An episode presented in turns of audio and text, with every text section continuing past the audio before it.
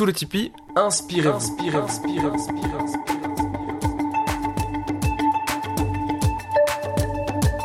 Sous le Tipeee, un lieu où l'on vient écouter des témoignages professionnels inspirants. D'un côté, ceux qui ont vécu, ils racontent leur métier, leur parcours de vie, partagent leurs anecdotes, leur philosophie et des conseils pour aider ceux de l'autre côté, vous, chers auditeurs, en quête de vous-même. Sous le Tipeee, c'est la volonté de renouer avec une tradition orale. On s'assoit et on écoute. Aujourd'hui, chers amis, on s'assoit pour écouter le violoniste Dirk van de Mortel. Violoniste à l'Orchestre national de Belgique, fondateur et chef d'orchestre de l'orchestre à cordes Young Belgian Strings, également professeur de violon et de musique de chambre. Vous connaissez peut-être euh, le virtuose Lorenzo Gatto, deuxième prix du concours Reine Elisabeth de Belgique. Eh bien, Dirk était son professeur. Aujourd'hui, que vous soyez musicien ou non, ce moment sous le Tipeee est pour vous. Dirk vous explique l'importance de l'audace, de croire en ses capacités, peu importe votre origine, et surtout de foncer. Alors, sans plus attendre, on s'assoit, on écoute et on se laisse s'inspirer sous le tipi. Que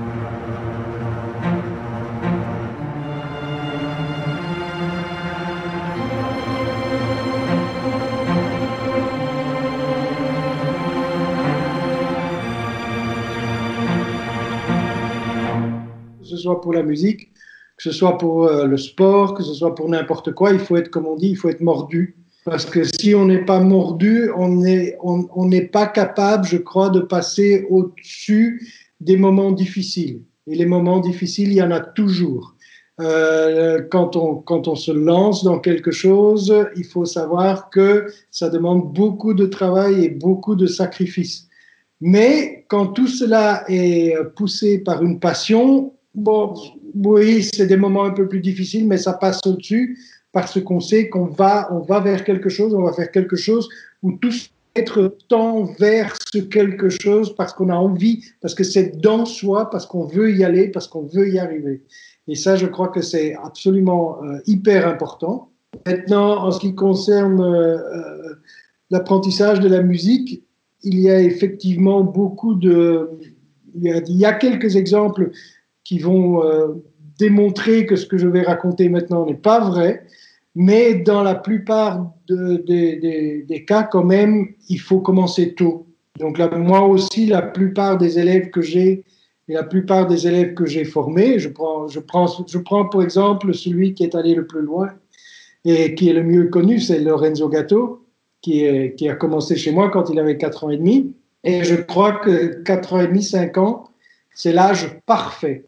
On détecte aussi en tant que professeur très très vite si euh, l'élève a, a un don, pour commencer, et, a une passion. Et donc, euh, ça, c'est quelque chose qu'il faut absolument faire. Et puis, il faut savoir aussi que ce n'est pas, je parle toujours pour la musique, hein, mais je parle pour la musique comme pour le sport. Je crois que c'est la même chose si on veut, on veut se lancer dans une carrière d'athlète ou de, sportif ou de footballeur. Il y a une différence entre pratiquer le sport en dilettante et y aller euh, deux fois par euh, semaine à l'entraînement et faire un petit match le samedi, ou bien euh, aller courir une fois par semaine 5 km ou 10 km, et vraiment se lancer dans l'apprentissage qui aboutira à une carrière. Donc ça, il y a une différence. Quand on commence la musique, il faut aussi savoir qu'on peut... J'ai des élèves aussi avec qui je m'entends à merveille et qui sont super, mais je sais très bien qu'ils n'en feront jamais leur métier et qu'ils font ça pour vivre une passion, mais une passion au, niveau amateur. Et je respecte ça très très fort et, je, je, les encourage à continuer. Je sais très bien qu'il y a des difficultés techniques qu'ils n'ont pas absorbées, qu'il y a un certain plafond qu'ils atteignent très très vite, mais ils ont toujours le plaisir de la musique. Et ça, c'est une autre approche alors comme professeur. Il faut savoir qu'il y a certains élèves qui, le feront uniquement comme amateurs. Et alors notre but, c'est vraiment de, de leur faire leur donner un maximum de plaisir et un maximum de possibilités pour avoir ce plaisir. tout en sachant que jamais ils n'arriveront à un niveau de, Jeux olympiques, si on veut dire, entre, guillemets, donc concours Elisabeth. Et puis il y a les autres, dont on sait qu'ils pourront aller un peu plus loin, mais dont on sait que faire son métier vaut mieux pas, oubliez-le, parce que les possibilités ne sont, à mon avis, pas là que pour aller assez loin. Et puis, il y a ceux dont on sait qu'ils sont capables. Alors, dans ceux dont on sait qu'ils sont capables, il y a aussi deux catégories. Il y a ceux qui veulent aller plus loin et ceux qui sont capables mais qui ne veulent pas aller plus loin. C'est aussi un choix, premièrement, parce qu'ils peuvent être aussi capables de faire d'autres choses. Je me, souviens, très bien, dans je reprends le cas de Lorenzo. Lorenzo était doué pour tout, absolument tout. Et il était, il était même passionné d'aviation, il vole encore toujours maintenant, et on ne savait pas du tout si à un certain moment il allait effectivement prendre le violon, oui ou non. Donc là, c'était encore un cas, qu'est-ce qu'on fait? Oui, non, on y va, on n'y va pas. Mais à un certain moment, très vite, hein, à l'âge de 12 ans, il a décidé qu'il allait y aller quand même. Hein. Donc, euh, mais, mais, mais à ce moment-là, une fois qu'on sait qu'on va dans cette direction-là, il y a la vis à serrer. Ça, il n'y a rien à faire. Et donc, euh, ben, moi, j'ai fait ça. J'ai fait, euh, fait l'académie, euh, j'ai fait le conservatoire. J'ai tout terminé très jeune parce que j'ai terminé Maréto, j'avais 16 ans. Et puis, j'ai été au conservatoire directement. et puis, je suis sorti très vite du conservatoire parce qu'à mon époque, il ne s'agissait pas de, de faire un bac et puis de faire un master. Donc, on n'avait pas 5 ans, voire 6 ans si on doublait le master. Dès qu'on avait, dès qu'on se sentait prêt, on présentait un examen. Et si on réussissait l'examen, ben voilà, on avait terminé. Ce qui fait que j'ai fait mes premiers prix et mes diplômes supérieurs très très vite. Et que en 1982, moi je suis né en 62, donc en 82 j'avais 20 ans. J'avais déjà euh, premier prix musique de chambre, premier prix violon, euh, diplôme supérieur violon.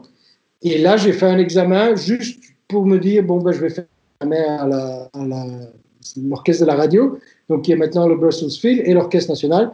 Il y avait deux examens l'un après l'autre, huit jours d'intervalle, et j'ai eu la chance de réussir les deux. Donc j'ai eu le choix. Qu'est-ce que je fais? Je prends l'Orchestre national ou je prends le, Brussels Phil, à l'orchestre de la BRT à l'époque. Et euh, j'ai choisi l'Orchestre national, et je vais vous dire pourquoi, à cause du concours Elisabeth. Parce que j'avais absolument envie de faire le concours Elisabeth. Et donc j'ai choisi l'Orchestre national, je ne regrette pas une seule seconde. Et donc je suis en fait rentré à l'Orchestre national euh, le 1er janvier 83, donc euh, j'avais 20 ans. Et après j'ai continué encore au conservatoire pour faire mon diplôme supérieur de musique de chambre que j'ai fait pendant que j'étais à l'Orchestre national. Donc voilà, moi j'ai, eu la chance de, tomber très très tôt. Quand je dis aussi la chance, c'est parce que, euh, et ça c'était le début de ma conversation, c'est que à l'époque, il y a donc euh, presque 40 ans, euh, la concurrence était nettement moins grande parce qu'on n'avait pas cette mondialisation qu'il y a maintenant. Je vais vous donner très simplement un exemple. Quand moi j'ai fait l'examen à l'Orchestre national, on était 5 pour 3 places. Maintenant, ils sont 100 pour une place et ils viennent de dans le monde entier.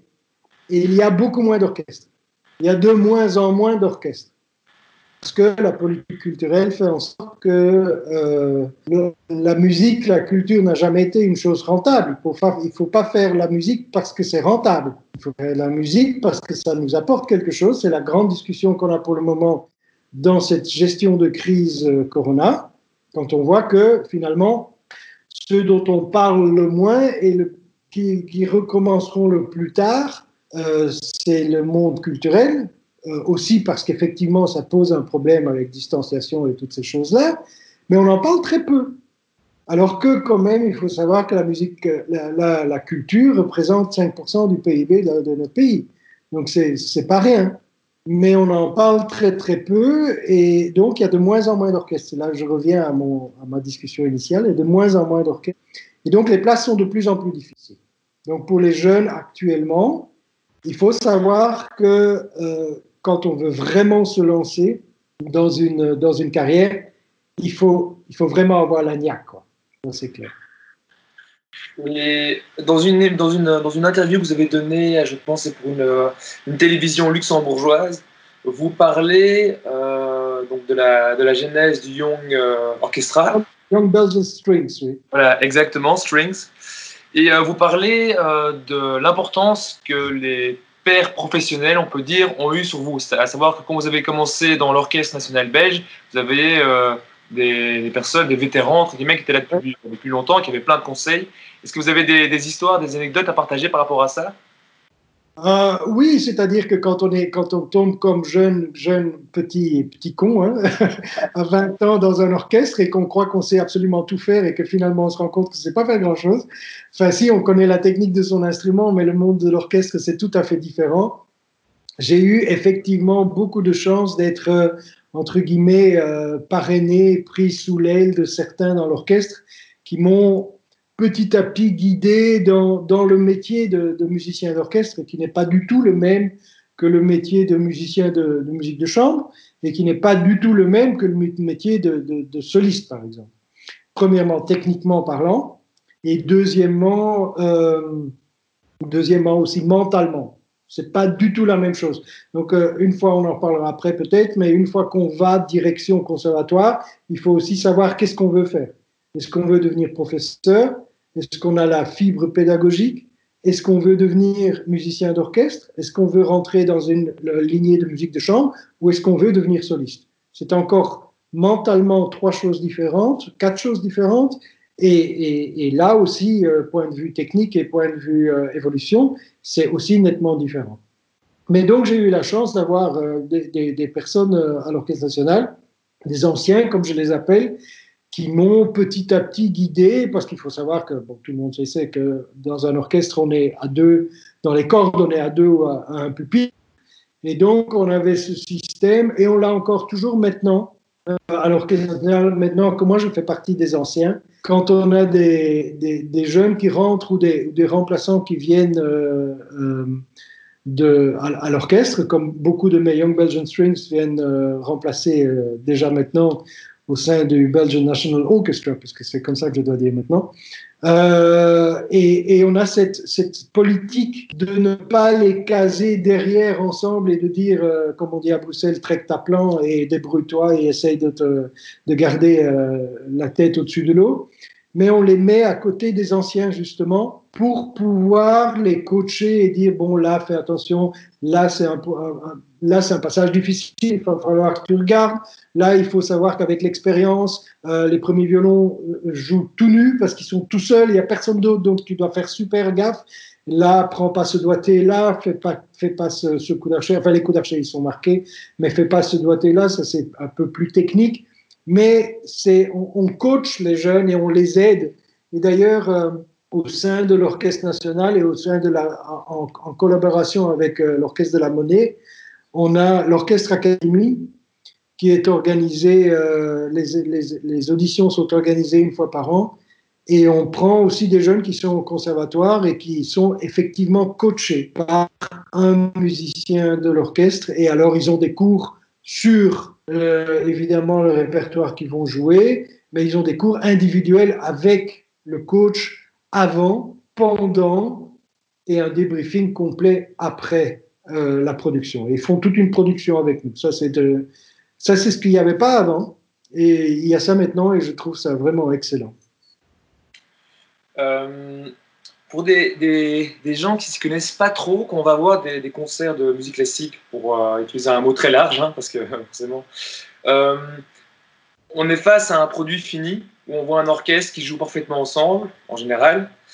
comment ça se passe dans la préparation, tout ça? Parce que c'est des œuvres qui sont qui durent parfois des, des heures parce qu'elles sont, elles sont très longues. Comment est-ce qu'on fait pour rester dans un état mental? Comment est-ce qu'on prépare ça? Et comment est-ce qu'on arrive à organiser un, autant d'individus autour d'une seule œuvre? C'est impressionnant. Alors, comment organiser Je vais, je vais à reculons dans votre, dans votre question. Comment organiser autant de musiciens autour d'une seule œuvre? Premièrement, il y a le chef d'orchestre, c'est un 5-6 serres. Et deux, à donner, le chef d'orchestre, normalement, nous tient tous ensemble par, simplement par les gestes techniques qu'il effectue, donc par, par, le fait de battre la mesure. Mais il nous tient aussi ensemble parce qu'il nous, guide ensemble dans sa vision de l'œuvre. Donc il a une vision de l'œuvre et une certaine façon. Il doit évidemment se tenir à ce que le compositeur a marqué sur la partition, mais il peut, il a une certaine marge de manœuvre dans laquelle il peut évoluer pour euh, légèrement bifurquer à gauche, à droite, un peu plus de passion, un peu moins de passion, un peu plus de, de, de, de froideur, un peu plus de, rythmique, un peu plus. Donc il a une marge de manœuvre. Donc ça, c'est le chef d'orchestre qui tient l'orchestre ensemble. Euh, ensuite, il y a tous les musiciens ensemble. Il y a une hiérarchie aussi dans l'orchestre. Ça, il faut savoir que il y, a, y a le chef d'orchestre et puis il y a le concertmeister. Concertmeister, c'est le premier violon. C'est celui qui rentre toujours en retard. celui qui, quand tout l'orchestre est déjà installé, arrive tout seul. Non, c'est fait exprès, évidemment, mais lui, il, représente, il fait le lien entre tous les musiciens d'orchestre et le chef d'orchestre. Donc le chef d'orchestre peut, s'adresser évidemment à tout le monde, individuellement ou en groupe, mais le, le, le, le fait vraiment le lien entre cela. Le concertmeister est aussi euh, responsable de, tout l'orchestre, mais aussi des premiers violons, puisqu'il joue la même partie que les premiers violons. En plus, évidemment, il y a un chef de pupitre qui est juste à côté. Donc, il y a une certaine hiérarchie. Et donc, les gens, les tutis, après, il y a les solistes, et puis il y a les tutistes. On joue tous la même musique, hein. on joue tous les mêmes partitions exactement, sauf quelques solos, mais il y a une hiérarchie dans, dans la façon de tenir l'orchestre ensemble. Donc c'est un peu comme à l'armée, il y a un peu un major, un capitaine, un adjudant, un caporal, un caporal-chef, et puis on descend jusqu'au soldat deuxième classe. ça, il n'y a plus. Mais, euh, mais, mais, tout ça veut dire que tous ces gens tiennent un peu ensemble. Et là, je rebondis aussi sur la, la question actuelle, et c'est là qu'on va vivre dans les prochaines semaines nos, premières expériences d'orchestre, petit orchestre sur scène, avec nos, mètres 50 de, de, de, distanciation. Et on va un peu voir comment on fait ça parce que on a l'habitude d'être très serré et donc être en contact presque physiquement l'un avec l'autre et donc aussi avec les oreilles de toute façon. Et donc comment on garde le contact, moi c'est ce que j'enseigne dans, mon orchestre à cordes, dans mes Young Belgian Strings, c'est de garder chacun le contact avec celui à gauche, à droite, devant, derrière. D'être constamment, d'avoir constamment ce lien et de, de, donc quand ça part des premiers violons, que ça passe par les seconds, par les altis, violoncelles, contrebasses, pour ne parler que des cordes, que tout ça forme une trame, que ça forme un tissage, que ça forme un tissu. Et comme ça, on se tient ensemble aussi. On ne part pas chacun dans, sa, direction. On suit le chef d'orchestre et on se tient tous ensemble.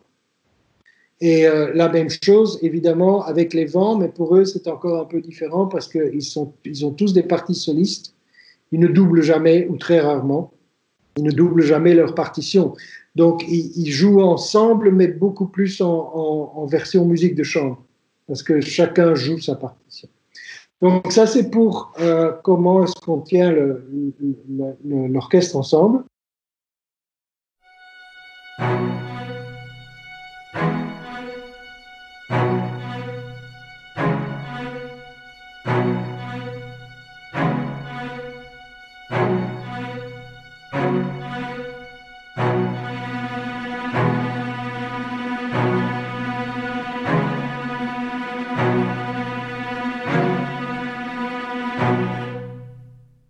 Maintenant, comment est-ce qu'on prépare ça Quand on arrive à un concert, effectivement, on a le, produit fini.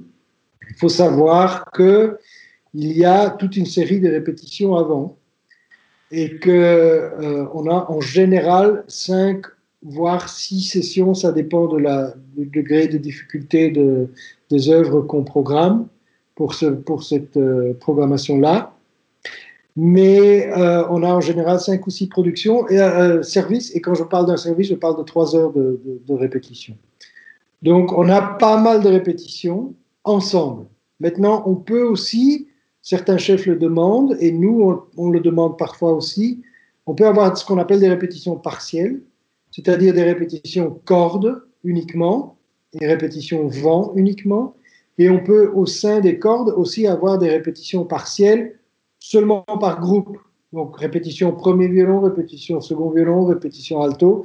Et ça, c'est vraiment pour rentrer dans le détail et pour nettoyer des choses qui ont besoin vraiment d'avoir une mise au point. Parce que je prends l'exemple des premiers violons, on est 14. Ce n'est pas la même chose de jouer euh, la même partition à 14 que tout seul. On sait jouer sa partition tout seul, mais quand on joue à 14, c'est ce que j'ai expliqué tout à l'heure, il faut vraiment cette homogénéité et ce, ce mélange de, toutes les sonorités. Donc, quand on joue en groupe, quand on joue en, musique, en, orchestre, il faut un tout petit peu faire abstraction de sa personnalité. Parfois, on est là uniquement au, on est là au service de la vision du chef d'orchestre. Donc, on peut pas se lâcher en disant moi je joue ça avec beaucoup de vibrato, moi je joue ça très fort, moi je joue ça très petit, moi je joue ça très intense. on est, on est un peu obligé de faire tous la même chose. Et c'est pour ça que le, chef d'orchestre donne sa vision et le concertmaître ou le chef de, pupitre donne ses intentions techniques sur l'instrument. Et donc à ce moment-là, on doit s'adapter. Et euh, avant les répétitions partielles et les répétitions d'orchestre, il y a bien sûr l'apprentissage personnel à la maison. Ce qui euh, me fait toujours rire, c'est que parfois je vois des gens euh, à la sortie d'un concert qui, en toute bonne foi, me demandent avec beaucoup de sympathie, et à part ça, votre métier, c'est quoi Ils croient qu'on s'amuse à se réunir deux heures avant le concert, on fait un petit concert, et puis on fait autre chose. Non, non, il faut savoir qu'on a à peu près 38 euh, heures de, de travail euh, par semaine, plus le travail individuel à la maison. Et il faut savoir aussi que ça nous fait du bien de temps en temps d'arrêter, effectivement, mais que quand je parle d'arrêter, c'est quelques jours, pas plus. Parce que si on arrête longtemps, bien, surtout à partir d'un certain âge, et Dieu sait que je peux en parler, euh, la vélocité s'en va, la, douleur s'installe un peu à gauche, à droite. On a, beaucoup de problèmes de, de, physique aussi. Il faut savoir que pour moi, un musicien d'orchestre, euh, ou un musicien tout seul, tout court, que ce soit même encore plus les solistes, euh, c'est un métier de, sportif de haut niveau, pour moi. Et les sportifs de haut niveau, à 35 ans, ils sont pensionnés. Ils arrêtent parce qu'ils n'en peuvent plus. Parce que le corps souffre. Ben, chez nous, c'est pareil. Sauf que ce n'est pas pris en compte et qu'on nous demande de travailler jusqu'à 65, 66, 67 et que parfois c'est plus possible. Chacun avec ses propres spécificités. Je veux dire, les cordes, on souffre beaucoup du dos, du dos, on souffre des épaules, on souffre des épicondylites, on souffre des tendinites. Les vents souffrent, euh, souffrent énormément de, de la dentition, des oreilles aussi. Nous, tous, on souffre des oreilles parce que quand on reçoit euh, par jour 3-4 heures de, de, sessions qui passent au-dessus de 100 décibels, euh, je peux vous dire qu'à la longue, ça, ça vous use les oreilles. Hein. Ça, c'est clair. Donc, donc, tout ça, pour quelqu'un qui vient effectivement au concert, parfois, il ne se rend pas compte de ce que ça donne. Mais j'ai eu la chance de faire, euh, pour le dernier concours Elisabeth, l'année dernière, une interview justement pour, euh, pour la télévision, où j'expliquais un petit peu comment fonctionnait l'orchestre pendant le concours Elisabeth, aussi avec la spécificité là d'avoir les, les, répétitions qui se font, euh, qui se font euh, avec les, les, solistes, et que donc là c'est encore en plus, parce que je vous ai dit tout à l'heure qu'il fallait s'adapter à la vision du chef, mais quand on joue avec un soliste, il faut encore en plus s'adapter à la vision du soliste, ce qui est encore plus différent. Et là, dans une, dans une, euh, une épopée comme le concours Elisabeth, on a euh, très souvent, de nombreuses fois, le même concerto qui revient. Je prends, l'exemple du concerto Tchaïkovski pour, pour violon. Euh, il revient quatre ou cinq fois sur 12 candidats et tous les candidats le jouent différemment. Donc, on doit tous mémoriser exactement. C'est d'ailleurs notre partition. C'est parfois on a des partitions, des, copies différentes par candidat, tellement que c'est compliqué parce qu'on ne va pas marquer premier candidat, ralentir, deuxième candidat, accélérer, troisième candidat, rien faire. Donc et qu'en plus, dans le, concours Elisabeth, euh, la difficulté réside dans le fait qu'on répète avec eux la veille. Parce qu'ils ne répètent pas le matin pour leur prestation du soir. Ils répètent la veille. Donc parfois, on a Tchaïkovski 1 le lundi matin pour Tchaïkovski 1 le lundi soir, mais on peut avoir entre-temps Tchaïkovski 2 le mardi matin pour Tchaïkovski 2. Donc, on devient légèrement schizophrénique. Est-ce que vous vous rappelez, j'ai deux questions. Est la première, est-ce que vous vous rappelez un concours Reine-Elisabeth en particulier? Il vous reste en mémoire, pour plusieurs raisons. Euh. Et alors la deuxième question, c'est, on sent qu'il y a, ok, vous avez expliqué au début que ça demande beaucoup de passion. Euh, et donc, ça suppose c'est quand même un métier qui peut être stressant pour plusieurs raisons. Soit parce qu'on joue des, beaucoup de concerts, euh, il y a beaucoup de choses dont il faut se rappeler, et aussi au niveau professionnel, donc c'est pas mal d'anxiété. Donc je me demandais aussi de, euh, ce niveau-là, quels sont les outils que vous utilisez vous-même et que vous conseillez aux autres, et qu'est-ce qui fonctionne? Alors pour répondre à la première question, donc la première question c'est concernant le, concours Elisabeth qui me, reste en mémoire. Je, vais dire que j'ai je crois que je suis à une, une, 19 concours Elisabeth sur ma carrière. Et euh, sur les 19, je crois que je peux vous raconter des anecdotes sur 15. Il y en a donc 4 qui me sont, qui sont complètement sortis de ma mémoire parce que je trouvais personnellement qu'il n'y avait, euh, euh, avait pas grand-chose à, retenir. Euh, ce qui est drôle de toute façon, c'est de constater dans l'orchestre même les pronostics qui vont bon, train et euh, les, les, clans qui se forment pour celui-là, pour celui-là. Ça, c'est toujours très, très drôle. Si je dois évidemment en choisir un dans tout cela, ben, c'est forcément celui de Lorenzo. Parce que savoir que j'étais donc dans l'orchestre, que Lorenzo est rentré dans ma classe en culotte courte quand il avait 4 ans et demi, que je l'ai euh, mené jusqu'au conservatoire et que après on a gardé de très très bons contacts. Il faut dire que Lorenzo est maintenant parrain du Young Belgian Strings, qui joue très régulièrement avec moi, qui le dirige du coup comme, chef d'orchestre. Et que donc, quand il est, il est passé en finale du, du, du concours Elisabeth, euh, je me souviens très bien que le chef d'orchestre, à ce moment-là, Gilbert Varga, qui est un grand ami, m'a dit Tu vas faire comment? Parce qu'il faut savoir que quand, quand c'est concours, on est 16 premiers violons et on joue le soir même à 14, voire ça dépend quel, quel euh, concerto, à 14, voire à 12. Donc, ça veut dire qu'on est un soir ou un candidat au repos. Parce qu'aussi, 12 euh, candidats, physiquement, c'est très, très dur. mentalement et physiquement, c'est très dur. Donc, Gilbert me dit, qu'est-ce que tu vas faire? Est-ce que tu vas jouer ou est-ce que tu vas t'asseoir dans la salle? Alors je dis, je vais jouer. J'ai vraiment envie de jouer. Mais je peux vous dire que je crois que j'étais beaucoup plus stressé que Lorenzo lui-même. que j'étais, ma, collègue qui était à côté de moi me dit, je me souviens toujours au moment où il a commencé son Paganini, elle me dit, ça va aller, ne t'inquiète pas. Mais je ne parlais pas pour lui, elle parlait pour moi.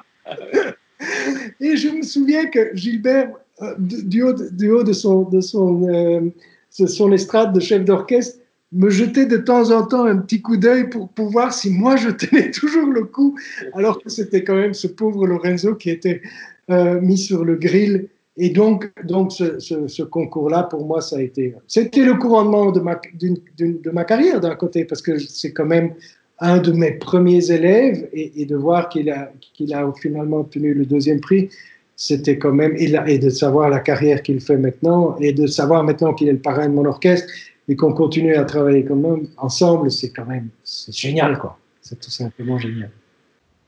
Et alors, la deuxième question, c'était euh, point, de vue, point de vue stress. Alors, effectivement, c'est quelque chose qu'il faut, euh, dès le début, il faut euh, apprendre à doser son stress. il y a du bon stress et du mauvais stress. Si on n'est pas capable, même pendant ses études, pendant ses études, je conseille vraiment de faire un maximum de concerts et de, de, de, scènes, quoi, de, concerts, de concours. Vraiment un maximum. Pas seulement pour s'habituer techniquement, mais pour là, pour, la, pour le mental. Si on sent qu'on n'est pas capable de passer au-dessus de ça, je n'ai qu'un conseil à donner, changer de métier. C'est pas la peine.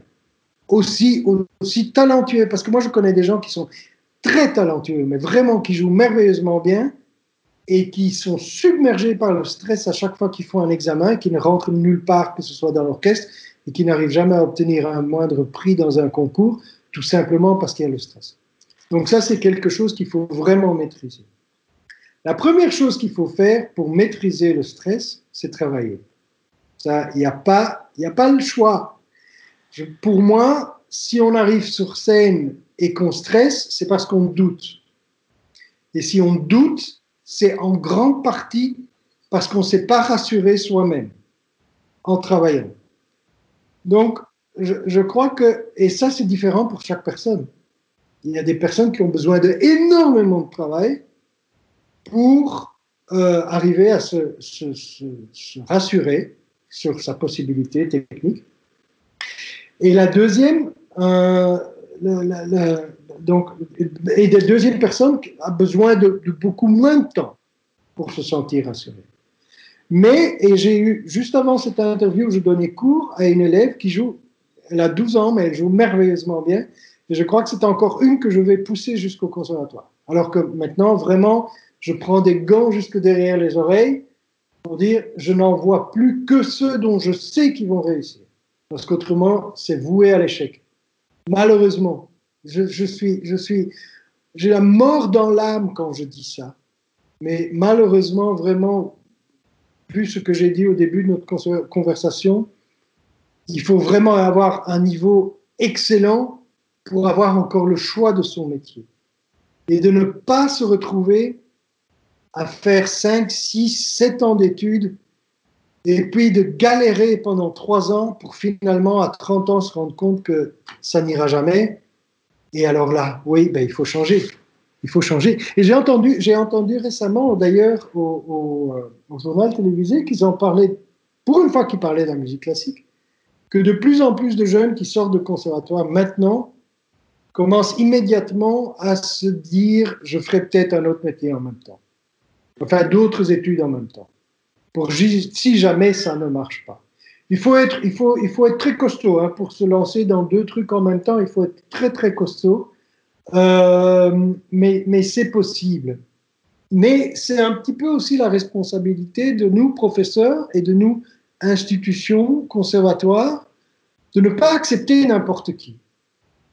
Et de ne pas, sous prétexte de remplir sa classe, et c'est un peu dur ce que je vais dire, et peut-être que si, ça, si ce que je suis en train de dire va sortir, peut-être qu'il y en a quelqu'un qui va m'aimer encore un peu moins, mais c'est la dure réalité. Je crois que sous prétexte de ne pas remplir sa classe ou de ne pas remplir son conservatoire pour avoir des subsides, euh, pour euh, justifier d'un nombre d'élèves, on a une grande responsabilité envers le futur des jeunes.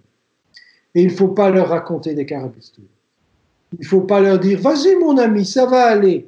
Je crois que comme professeur, on est capable de discerner si oui ou non ça va aller. Bien sûr, il y en a qui arrivent où on décèle que c'est possible, alors il faut leur donner la chance de s'épanouir pendant ces cinq ou six, euh, années d'études. Ça, c'est une possibilité. Mais il y en a où on voit quand même, après deux, trois ans, que ça ne va pas. Alors prenons de grâce, prenons les responsabilités, même si c'est dur. Même si c'est dur, de dire à quelqu'un, c'est peut-être ton choix, c'est peut-être ta passion, mais techniquement, ça ne va pas aller. Donc ça, c'est déjà une première chose.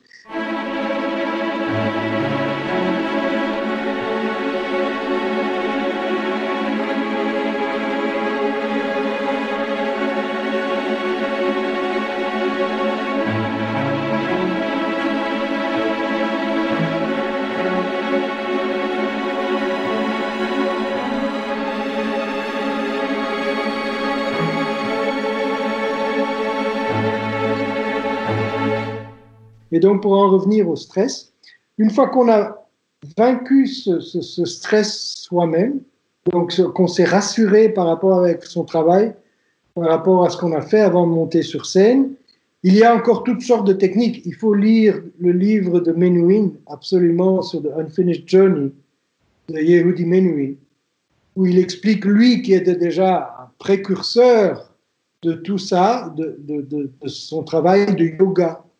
Il enseignait d'ailleurs euh, à la Menuhin School à Londres, euh, où j'ai fait un petit passage rapide. Euh, effectivement, il y avait cet apprentissage déjà chez lui. Et je connais énormément de gens et de plus en plus de gens qui se lancent dans une, sophrologie, méditation, de telle façon qu'on arrive à vraiment canaliser son esprit euh, au moment de rentrer sur scène. Et de vraiment être dans une espèce de, contrôle complet de soi-même et aussi si, on en a besoin, parce que parfois on n'en a pas besoin, parfois on a besoin du contact, justement, de, de, sentir ce contact avec le public. Donc tout le monde doit savoir de quoi est-ce que j'ai besoin. Est-ce que j'ai le trac? Parce que moi, je connais des gens qui n'ont pas le trac du tout, hein, mais pas du tout. Sont tellement contents qu'ils se lancent comme hop, euh, on nage et on y va. Et voilà. Moi, moi par, par exemple, j'aime énormément avoir un contact avec les gens. Donc, quand je, même quand je, quand, quand je dirige, j'ai pas le trac quand je dirige, mais j'adore faire cinq minutes d'introduction avec le public et de créer un lien avec le public. Évidemment, quand on fait un concert euh, de musique euh, très classique, on rentre comme soliste sur scène et voilà, on n'a pas l'occasion de commencer euh, bonjour, ça va, tout le monde va bien, on n'a pas cette possibilité.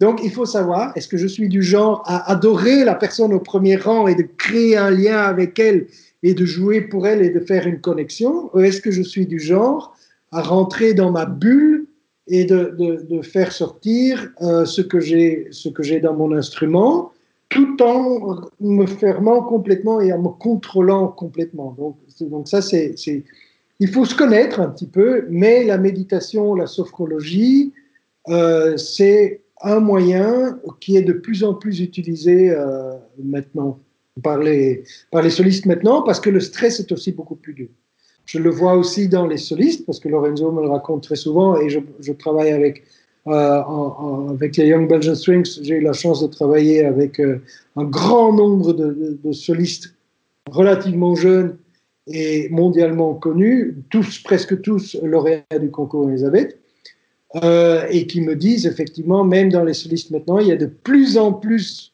de solistes, de moins en moins de concerts, donc c'est vraiment un struggle for life et c'est vraiment devenu une tension en dehors de la pratique de la musique. Une tension de gestion de, calendrier, gestion d'agenda, gestion de timing, gestion de, tout qui vient en plus de, la musique et qui parfois amène un, stress supplémentaire et, qu'il faut aussi savoir gérer. Vous parlez du public, du lien avec le public. Pendant, vous avez fait des concerts aussi à l'étranger, j'imagine. Euh, est-ce que il y a, est-ce que vous sentez des différences euh, entre les publics? Alors, euh, je parle plus de peut-être de ressenti ou même des réactions physiques quand les gens applaudissent trop tôt, ça peut arriver et on sent qu'ils comprennent pas du tout la musique qu'on est en train de jouer et on a un plaisir personnel et on se dit bon au fond tant pis pour eux. Comment ça se passe? Est-ce qu'il y a des histoires par rapport à ça?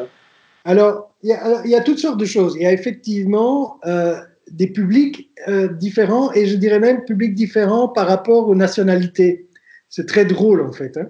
Euh, nous, comme musiciens, c'est vrai que quand on va par exemple jouer en Allemagne, on est toujours un petit peu sur le bout de la chaise parce que l'Allemagne est considérée comme le pays de la musique classique. Surtout, on va jouer du Brahms et du Beethoven en Allemagne, on a toujours un peu les, les pépettes. Et c'est vrai que euh, le public allemand peut être considéré comme un public qui est pour nous assez froid, ce qui réagit de façon très, très stricte au moment où il faut, comme il faut. Quand on a une standing ovation d'un public euh, allemand, là on peut être vraiment sûr qu'on a été très bon. donc c'est arrivé, c'est arrivé beaucoup avec l'Orchestre national, donc on est très content euh, qu'on est très bon. Il y a un public qui est le public belge est, comme, les Belges, je veux dire, il est bon vivant, il est agréable, il est chouette, il, y a un public de connaisseurs, mais qui est aussi tout à fait capable de, s'éclater. Alors, par rapport au public euh, un peu mélomane, mais néophyte, ça, arrive aussi d'avoir des concerts où on a des gens qui viennent et qui ne, qui, ne sont pas habitués au, entre guillemets, code euh, de, de, comportement de, public dans, dans, des concerts de musique classique. C'est vrai que je suis partagé par rapport à ce, cette, euh, cette façon d'agir.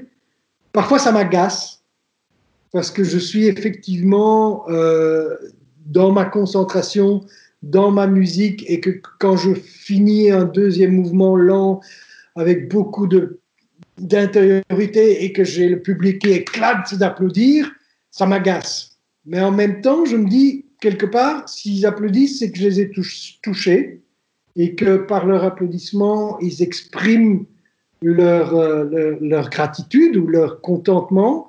Et donc, je ne peux pas non plus les freiner. Donc, est-ce qu'il y a ce code à respecter, oui ou non? Maintenant, je peux comprendre que pour certains solistes, ça peut être très dérangeant. Parce que, comme j'ai dit tout à l'heure, certains solistes sont vraiment dans leur bulle et que quand les applaudissements éclatent entre les mouvements, ça peut vraiment les déranger. Vraiment.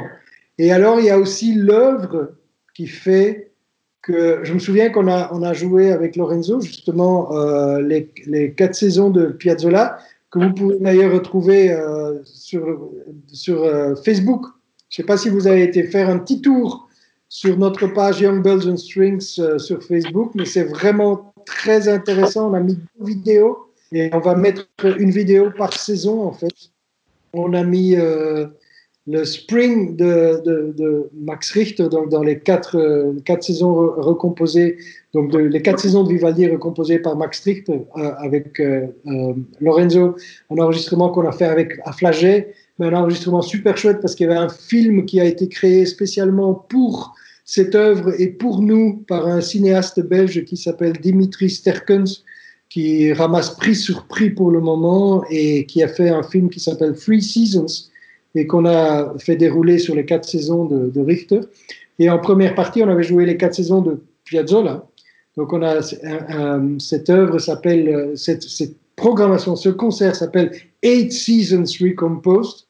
Et là, pour le moment, on a mis sur Facebook donc euh, le Spring de Piazzolla et la Primavera de, de, Piazzolla et le Spring de Richter. Et là, par exemple, quand on a fait les quatre, l'enchaînement des quatre Piazzolla à Louvain, il y a quelqu'un qui a applaudi chaque fois entre chaque saison. Je me souviens qu'avec Lorenzo, on est sorti de scène et on m'a dit ça m'énerve. Vraiment, ça m'énerve parce que là, bon, il était content, c'était chouette, mais nous, on, avait, on, essayait de créer une espèce d'atmosphère qui englobe le tout. Et donc, voilà, je trouvais ça embêtant. Voilà. Est-ce que vous avez, est-ce que vous avez des, des œuvres que vous adorez jouer spécialement et et aussi, est-ce que vous avez des œuvres que vous adorez écouter? Quels sont les. Alors, euh, jouer, comme j'ai dit dans l'interview euh, que j'ai donnée pour, pour, mon orchestre, pour le Belgian National Orchestra, l'œuvre qui m'a effectivement le plus touché quand j'étais petit et qui a fait que j'ai voulu choisir cette carrière d'instrumentiste euh, à l'orchestre, c'est la deuxième symphonie de Brahms. Quand j'entends, et particulièrement le deuxième mouvement, quand j'entends cette œuvre-là, euh, là, pour moi, quand elle est au programme, là, c'est le nirvana. Ça, c'est, pour moi, c'est le nec plus ultra. Maintenant, sur toute ma carrière, il y a beaucoup de compositeurs que j'aime, il y a beaucoup de compositeurs que j'aime jouer, il y a beaucoup de compositeurs que j'aime écouter. Comme j'ai dit aussi, un compositeur que je vous conseille, si vous ne le connaissez pas, c'est euh, Eino Giovanni euh, Rautavaara. Donc, Rautavaara, c'est un compositeur finlandais c'est extraordinaire. Il vous emmène dans une espèce de, de justement de, brume de, nordique, mais une espèce de ça, ça c'est entre de la musique de film qui pourrait très bien de, euh, agir sur euh, Game of Thrones ou, partir dans un univers parallèle. Non, c'est extraordinaire. C'est pourtant de la musique classique. Mais je suis un fan de jazz, donc euh, quand, quand je quand j'écoute mais j'écoute un peu de tout. En fait, je, joue la musique classique et j'écoute très peu de musique classique. Parce que la musique classique prend trois quarts de mon temps.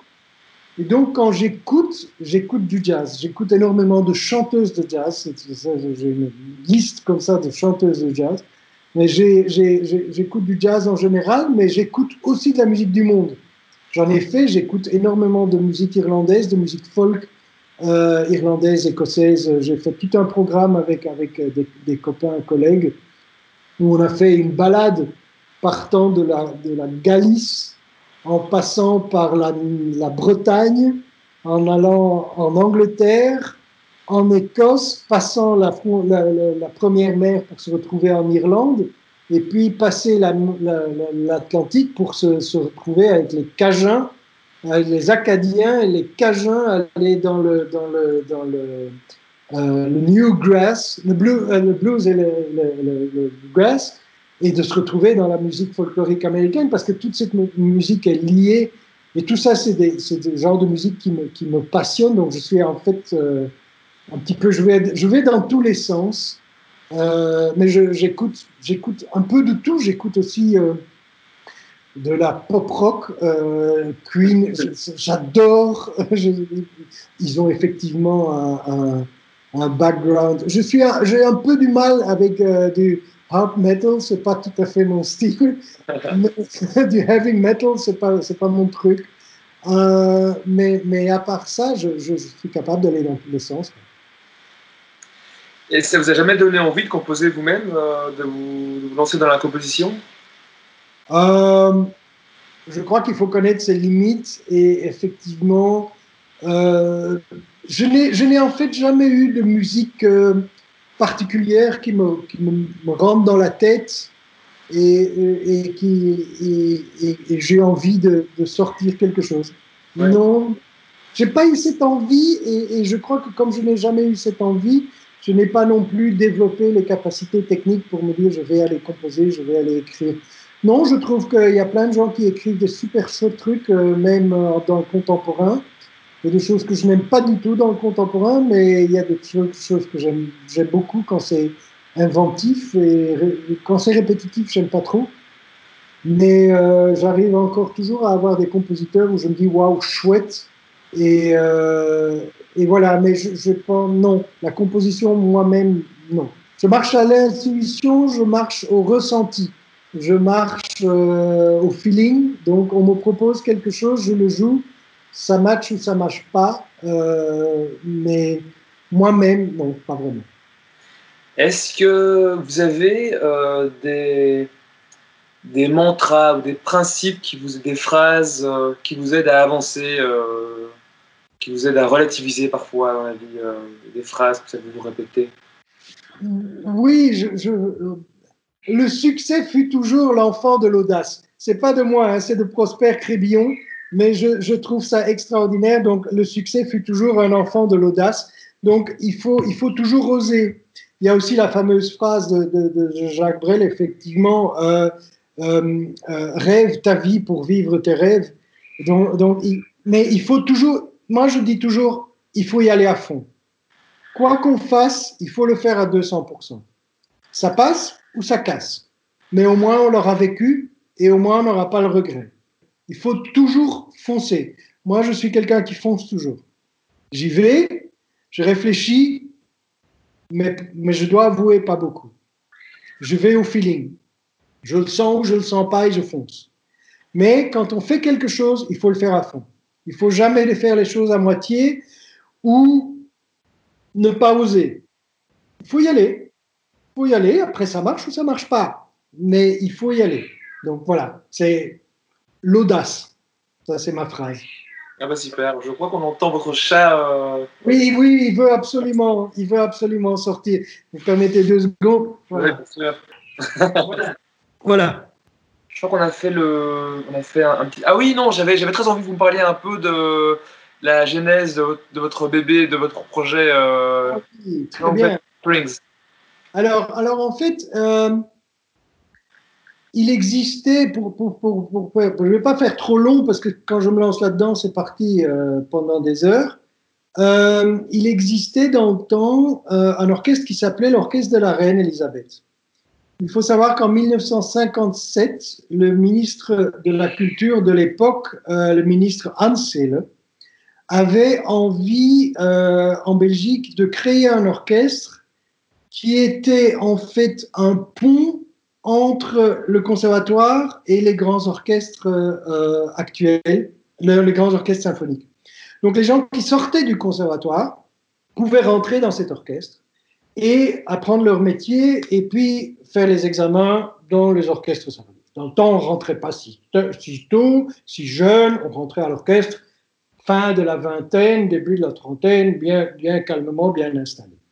Il a demandé à la reine Elisabeth de parrainer cet orchestre, ce qu'elle a fait, effectivement. Et euh, cet orchestre a même perduré après le décès de, la reine. Donc, euh, mais par contre, il n'a pas survécu à la scission de, la culture et de l'éducation en Belgique. Donc, fin des années 70, euh, il a absolument fallu choisir le rôle euh, francophone ou le rôle euh, néerlandophone. Et là, l'orchestre, comme il était national et que ça dépendait du ministre de la Culture, et comme on en avait plusieurs, ben voilà, l'orchestre est Alors, moi, j'ai fait, euh, pendant mon temps de conservatoire, énormément d'orchestres à cordes et d'orchestre de jeunes. Je suis parti avec l'orchestre de jeunes de, Belgique euh, aux États-Unis en, en, 75. Je suis parti avec euh, l'orchestre européen en, Grèce, toute une tournée euh, en 77, donc il y, a, très très longtemps. J'ai fait beaucoup d'orchestres de jeunes. Et il y en a certes encore maintenant, mais il n'y en a pas spécifiquement en, en Belgique. Et donc, j'ai eu une l'idée en, 2014 de, recréer cet orchestre et de faire quelque chose euh, parce que je trouve que le, langage, la musique est un langage euh, universel et que donc cette histoire de communauté, moi, euh, ça m'embête. J'ai juste envie de dire, nous pratiquons tous le même métier, pas le même instrument, mais la même, nous vivons pour notre passion commune. Mettons-nous ensemble je veux démontrer que, premièrement, euh, dans nos institutions, qu'elles soient néerlandophones ou francophones ou euh, euh, germanophones, que dans nos institutions, on a de très bons professeurs et qu'on ne doit pas se, se, flageller à longueur de journée en disant l'enseignement en Belgique ne vaut rien. Non, pas du tout, ce n'est pas vrai. Et que, deuxièmement, dans nos conservatoires, on a de très bons élèves, qu'ils soient belges ou pas. Parce que mon orchestre s'appelle Young Belgian Strings, certes, mais il est ouvert à tous les étudiants euh, et maintenant depuis peu aussi euh, aux jeunes diplômés des conservatoires belges. Mais ça peut, j'ai des Français, j'ai un Philippin, euh, j'ai une Espagnole, j'ai toutes sortes. voilà, tous ces gens ont étudié en Belgique. Donc je me suis dit, je vais les réunir et je vais les réunir dans un orchestre où on apprend vraiment son métier, où, où moi je peux parler de façon sûre, claire et certaine à 250%, c'est-à-dire un orchestre à cordes. Donc j'ai refondé euh, les Young Belgian Strings sur la base de l'orchestre de la Reine. J'ai retrouvé dans les archives du Palais Royal euh, les statuts de cet orchestre. Donc je me suis basé là-dessus, sauf que je l'ai euh, un petit peu agrandi et qu'il s'est ouvert aux étudiants du conservatoire, tandis qu'avant c'était pour ceux qui étaient uniquement diplômés. Donc moi c'est étudiants et euh, jeunes diplômés. Il y a une limite d'âge qui est de 30 ans. tout se fait sur audition, donc une fois par an, bientôt le 19 juin, cette fois-ci par vidéo parce que obligation de Corona, euh, on ne peut pas organiser des, auditions euh, live, mais chaque année, je fais des, auditions. Et la première année, ben, quand on a commencé, on avait 75 candidats euh, pour 21 places. Et maintenant, chaque, chaque année, c'est la même histoire. Donc, on voit aussi que le Young Belgian String s'est fort développé. Évidemment, Lorenzo, quand je lui ai demandé de devenir parrain et de jouer avec nous, a immédiatement accepté. Et du fait que je suis à l'Orchestre national aussi, tous les lauréats du concours, je les connais, euh, je parle avec eux et ils acceptent tous de façon extraordinaire de, travailler avec moi. Si je commence à les citer, je vais évidemment en oublier, donc ils seront fâchés s'ils m'entendent et que je les ai oubliés. Mais il y a Yossif, Ivanov, il y a Librecht van Beckevoort, il y a euh, Franck Bralet qui a, quand même aussi gagné le concours, il y a euh, Victor Julien Laferrière au concours violoncelle, il y a Jody DeVos, il y a Thomas Blondel au chant, euh, donc tous ces jeunes grands solistes euh, de renom international, euh, international ont accepté de travailler avec mes Young Belgian Strings, ce qui pour mes jeunes est, extraordinaire parce que eux, qui ont un niveau très très élevé déjà maintenant et qui ont entre 17 ans, parce que j'ai des jeunes talents qui réussissent l'audition et qui rentrent chez moi, entre 17 et, et donc 30, puisque ça c'est ma limite d'âge, se trouvent confrontés à des jeunes qui, eux, ont déjà une étape ou deux supplémentaires et qui ont entre, entre 25 et, et 35 ans, les, les, les, solistes. Et donc, pour eux, c'est encore une motivation supplémentaire pour se lancer à fond dans, dans leur travail. Donc ça, c'est une chose, euh, j'ai ce soutien-là de, de, tous ces jeunes euh, super solistes. Et puis, euh, j'ai le soutien de tous les organisateurs de concerts de Belgique qui euh, immédiatement euh, m'ont soutenu, des gens comme euh, Hans Reul du Ostbelgen Festival, des gens comme Bernard Mouton du, festival Midi Minime, le Zomer van Sint-Pieter à Leuven, de Annick Dumalin avec le 30cc, de Bernard Ligo avec le Printemps musical de Silly, enfin tous ces festivals dans lesquels j'ai l'occasion d'aller jouer et ils font, ils font confiance aux, aux Young Belgian Strings. Donc on est devenu euh, en 5 ans, maintenant 6 ans, une, une, une, valeur sûre. Euh, je parle euh, des, des, trucs extraordinaires qu'on a fait avec, avec Bob Permentir, qui est de B-Classique, où on a fait un concert de lever du soleil à 6 heures du matin avec Jeff Neve en plein air. Donc on a commencé à 5 heures du matin dans le noir, dans le froid, mais le soleil s'est levé pile à côté de l'église à, Bor euh, pile à côté de l'église, à 6 heures du matin, sur I Journey de Einodi qu'on a joué. C'était juste un moment magique, c'était extraordinaire.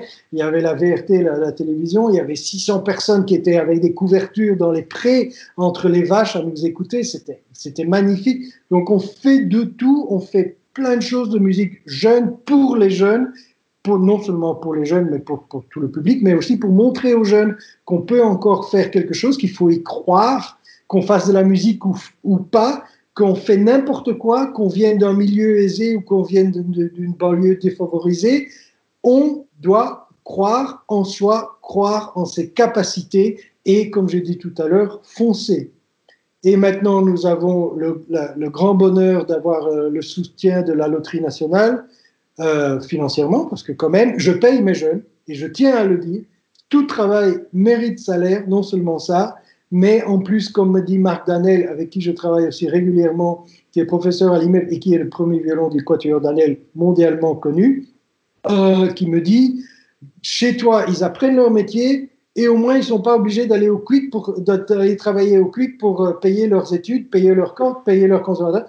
J'ai eu le cas malheureux, on, rigole, mais j'ai eu le cas malheureux d'un jeune qui s'est brûlé les mains avec de la graisse à frites trois, trois semaines avant ses examens parce qu'il devait travailler au Quick justement pour payer euh, ses cordes et ses, partitions et, sa scolarité, parce qu'il venait d'un milieu défavorisé, qu'il était étranger en plus et que ses parents ne pouvaient pas suivre, mais que c'était sa passion. Donc je tiens à dire, je paye mes jeunes. Je suis désolé pour ceux à qui ça ne plaît pas, mais c'est comme ça. Euh, et donc j'ai le soutien de, la loterie nationale j'ai le soutien d'une grande société comme la banque euh, Wealth Management qui me soutient aussi. J'ai beaucoup de personnes particulières qui me soutiennent aussi. D'ailleurs, il n'y a qu'à aller sur mon site web pour euh, aller euh, dans le sponsoring et, si vous voulez nous aider, merci beaucoup pour les jeunes. Je signale que moi, je travaille pour rien, que je ne suis pas payé depuis des années, que je ne me payerai pas, que je, comme je dis toujours, j'ai reçu beaucoup de, mes aînés euh, pour ma, construire ma carrière, je suis à un âge où je donne aux jeunes en tant qu'aîné ou que je transmets le flambeau. Voilà, ça c'est tout ce que moi j'ai reçu. Je ne vais pas me faire payer pour vous le donner. Hein. Je l'ai reçu, je vous le donne. Pointe à la ligne. Euh, et donc, et, depuis maintenant euh, le 1er euh, janvier de cette année, nous avons l'immense privilège d'être placés sous le haut patronage de Sa Majesté la Reine, qui nous suit très régulièrement, qui me demande très régulièrement comment vont ces jeunes et euh, qui, nous, qui est venu, qui nous fait l'honneur de, de, de, sa présence au, au, concert et qui, elle aussi, est extrêmement investie dans tout ce qui est euh, éducation et jeunesse. Voilà. Très bien. je vous propose de, de nous arrêter sur ce, cette dernière phrase, c'était très bien. Je vous remercie. Passion en plein. Je vais pas trop parler. Une fois qu'on me lance, c'est parti. hein. Je suis Non, désolé. c'est super, c'est super. Et voilà, un autre épisode sous le Tipeee qui se termine. Un tout grand merci à Dirk pour ce moment super inspirant.